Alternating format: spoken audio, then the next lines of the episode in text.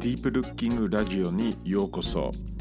アートの深い観察がどうやって人間の意識を拡張してきたかをちょっと紹介するポッドキャストです。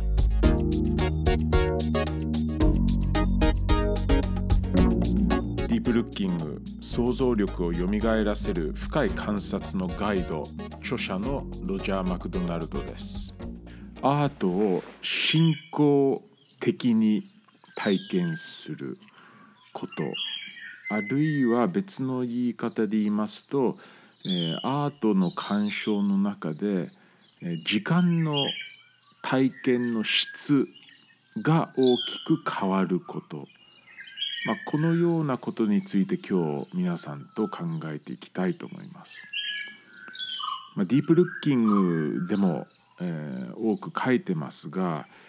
今私たちが住んでる時代においてアート鑑賞という行為は非常に速度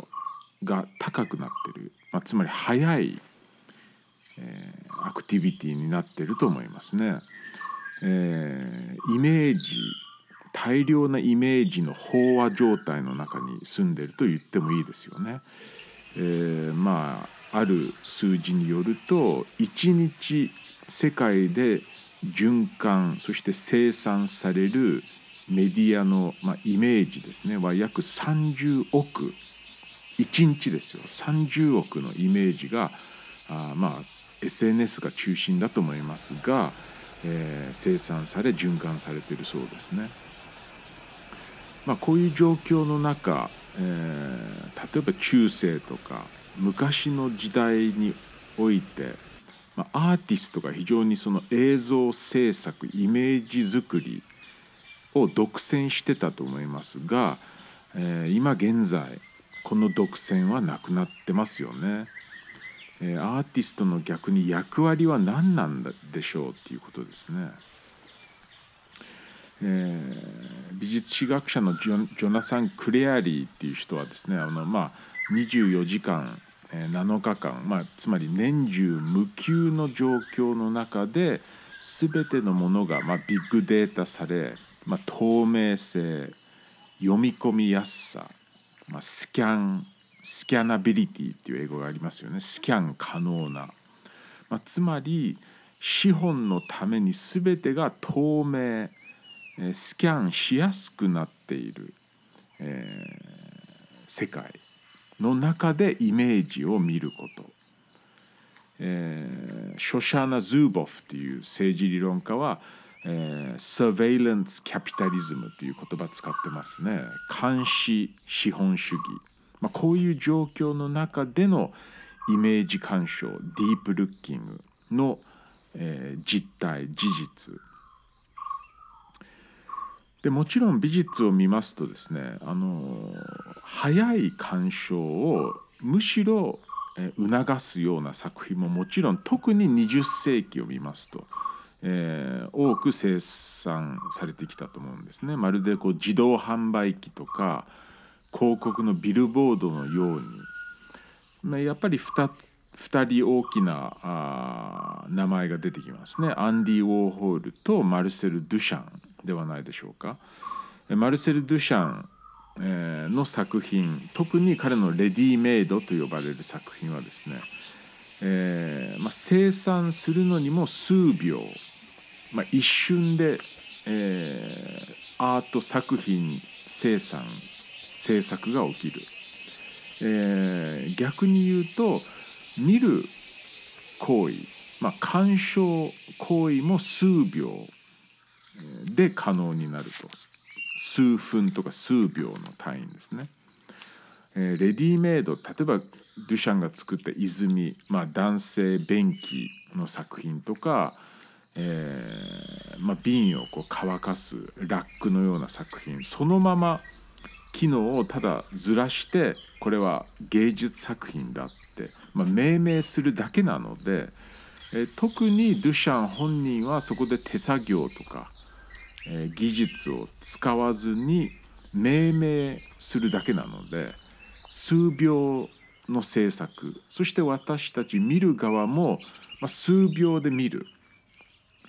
えー、作品の前で、まあ数時間とか数十分座ってじっくり見るっていうことはまあもしかしたらしなくても良い作品ですよね。えー、やるとしても別の場所でも考えられる、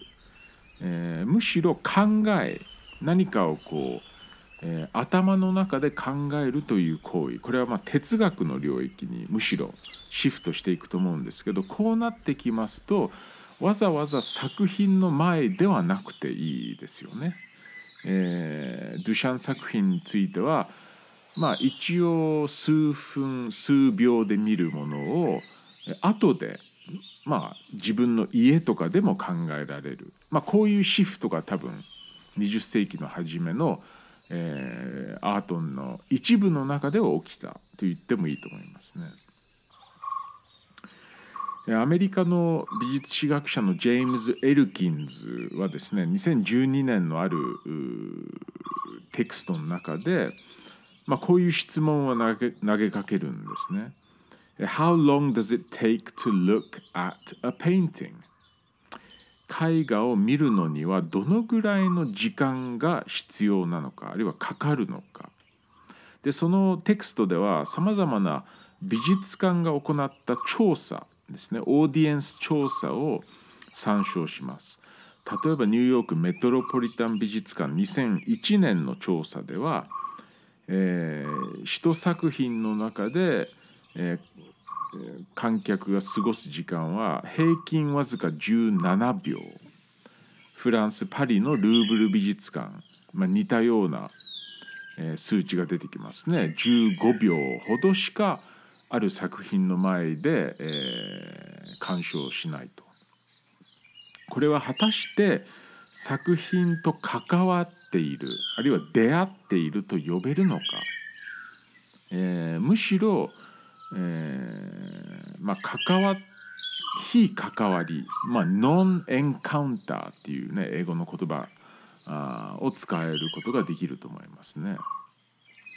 まあ、しかし、えー、歴史を見ますとですねやはり長い時間見ることを想定して作られる作品あるいは作られる作品のそのまあ鑑賞システムを提案するものも多く存在します。例えば中世後期の、ま、ヨーロッパの中でえ非常に大きく見られたものが、え、祈りのための絵、まあ、つまり信仰を高めるための、え、絵画あるいは絵ですね英語では devotional painting と呼びますけど、え、この多くは屏風のような、まあ、ちっちゃい祭壇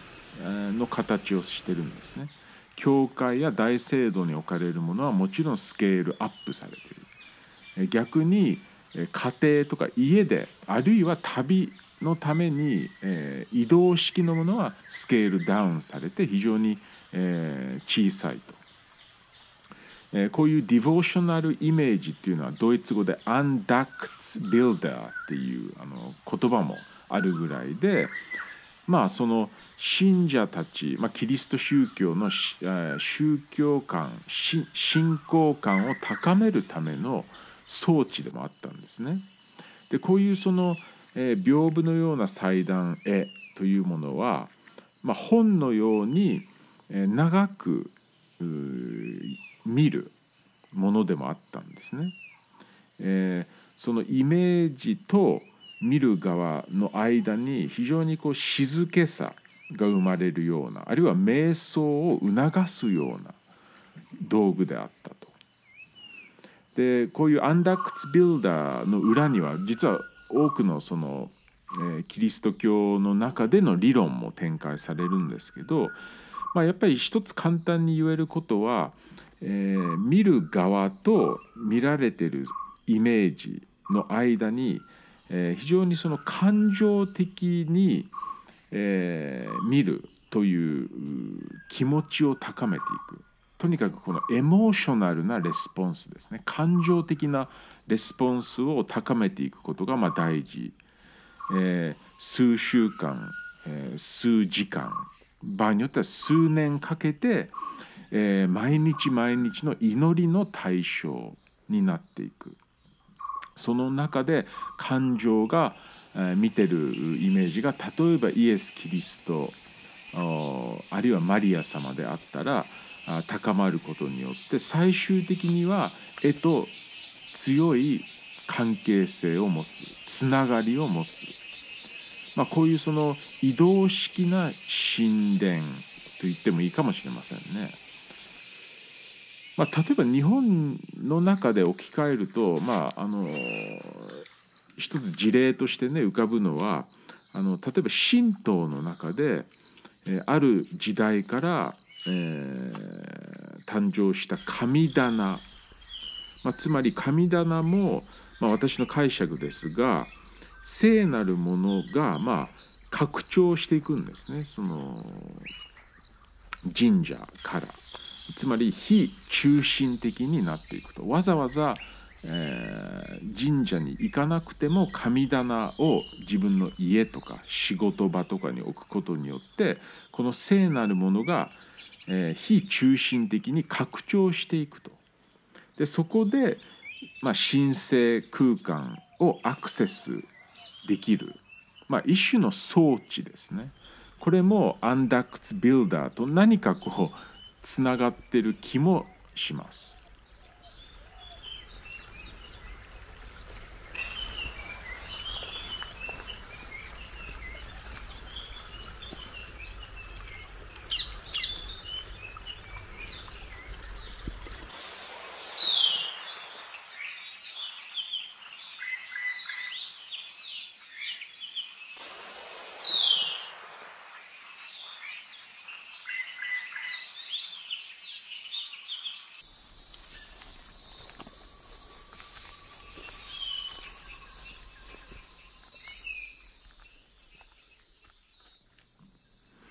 えー、他の、えー、こういうその信仰的空、えー、体験を促す絵と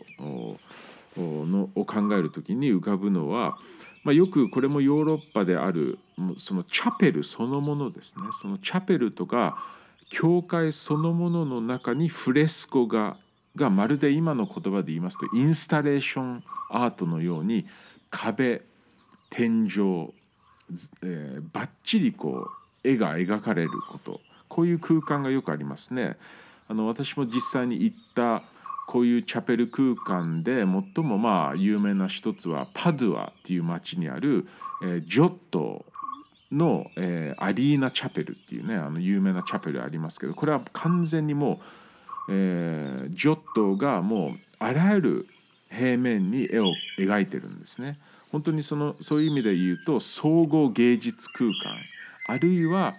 えー、絵を通して、えー、別のこう時空に少しこう旅できるような装置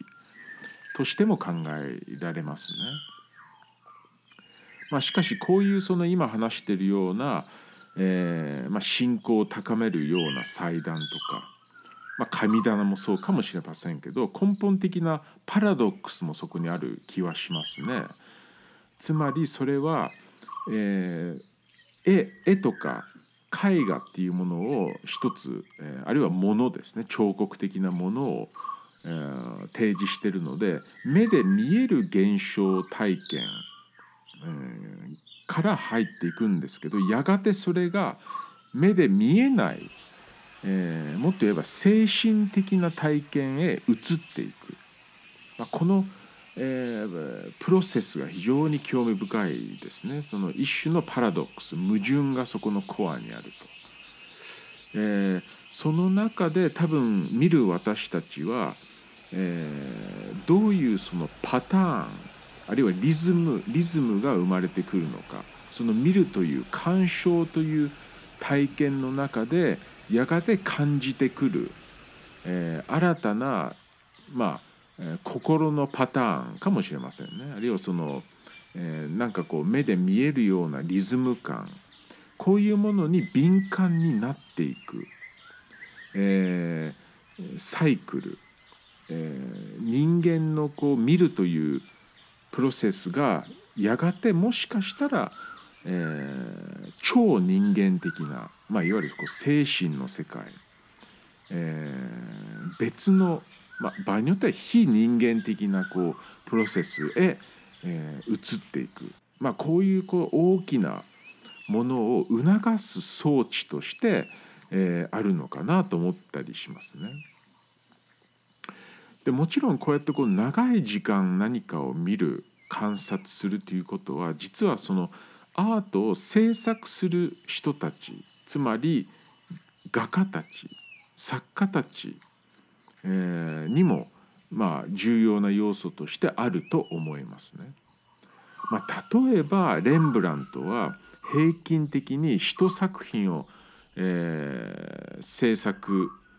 えー、するのに、まあ、約1年間ぐらいかかったと言われてますね。ヨーロッパのティッツィアーノというそのルネッサンスの画家も、えー、彼の制作していたアトリエに行った人たちの証言によると未完成作品が壁に向けてあっちこっちにこう置かれていたそうですね。えー、ティツィアーノは部屋から部屋に歩きながらたまにこの、えー、未完成作品を一つ見て急にそこでこう、えー、筆を持ってその作品にパパパッと何かを足したりしたそうですねそしてまた壁に向けたそうです、えー、彼にとって絵を作る絵を制作するっていうプロセスは相当その、えー、一瞬のプロセスではなく、えー、非常にこう時間軸の中でこうゆっくり、えー、起き起こ起きたことだったそうなんですね。えー、近代の、えー、作家たちもですねあのやっぱり制作を見ていきますと非常にその一瞬ではなくて、まあ、長い時間かけて制作する作家たちも多いと思いますね。えアンリ・マティス、えシカゴ美術館に今あるその川で、の、まあ、海水浴してる、え有名な作品があるんですけどこれはあのキャプションを読みますと1909年から10年。そして1913年。そして1916年から17年が制作年。になってるんですね。なので、えー、相当長い時間、えー、シューラ天描画の代表作家のねシューラの「グラン・ジャテー」っていう作品は約2年かかってますね。えー、ピカソの例えばゲルトゥルード・スタインのポートレート、えー、このポートレートを描くために約スタインはですね90回ピカソの前で、えー、シッティング、まあ、つまりそこに来てアトリエに来てピカソの前に座ったそうなんですね90回ですよ。えー、ゴッホも、えー、どっちかといえば長い時間の中で制作してたと呼ばれてますね。彼の手紙とかの中で、えー、一日中、まあ、幻覚症状が見えてくるまで何かをずっと眺める時間もよくあったそうなんですね。まあ、こういうその長い時間軸の中、え、で制作する。そして私たち見る側もそのコミットメントをある意味では作家から受け取って、まあ、そこで私たちもある程度のリスクを背負う、まあ、これ私よく言うことですけどアートを見る観察するっていうことには相当な実はリスクを伴うことがまあ必要だと思いますね。ある程度。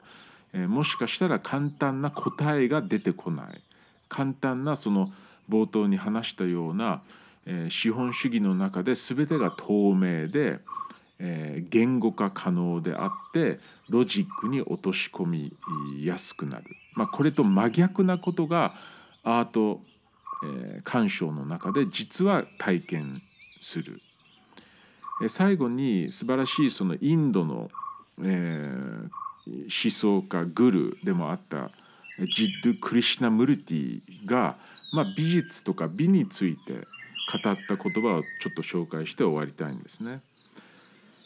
Beauty is really the total abandonment of the me 素晴らしい言葉ですね。えー、美というものは美術というものは自我の完全崩壊の時から初めて感じ取れる初めて、えー、経験する、うん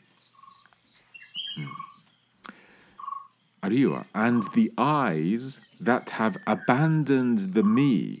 can see the loveliness of a cloud こういうこと言ったんですね、えー、私、えー、自我を放棄した目が雲の美しさを見ることが初めてできる、まあ、クリシュナムルティさすがにあのある意味では深い信仰深い瞑想修行をしてた方なので、まあ、こういう、えー、美についての言及をする。アートは自己を緩めるための装置かもしれません、えー、長い時間見るためにできている芸術アート、えー、持続的な鑑賞を支えるためのアート、えー、あるいはアート的装置まあ、これについて今日、えー、考えてみました。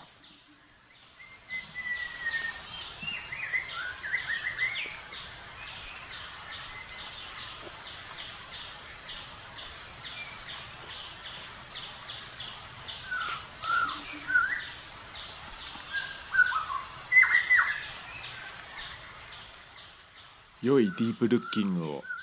ロジャーでした。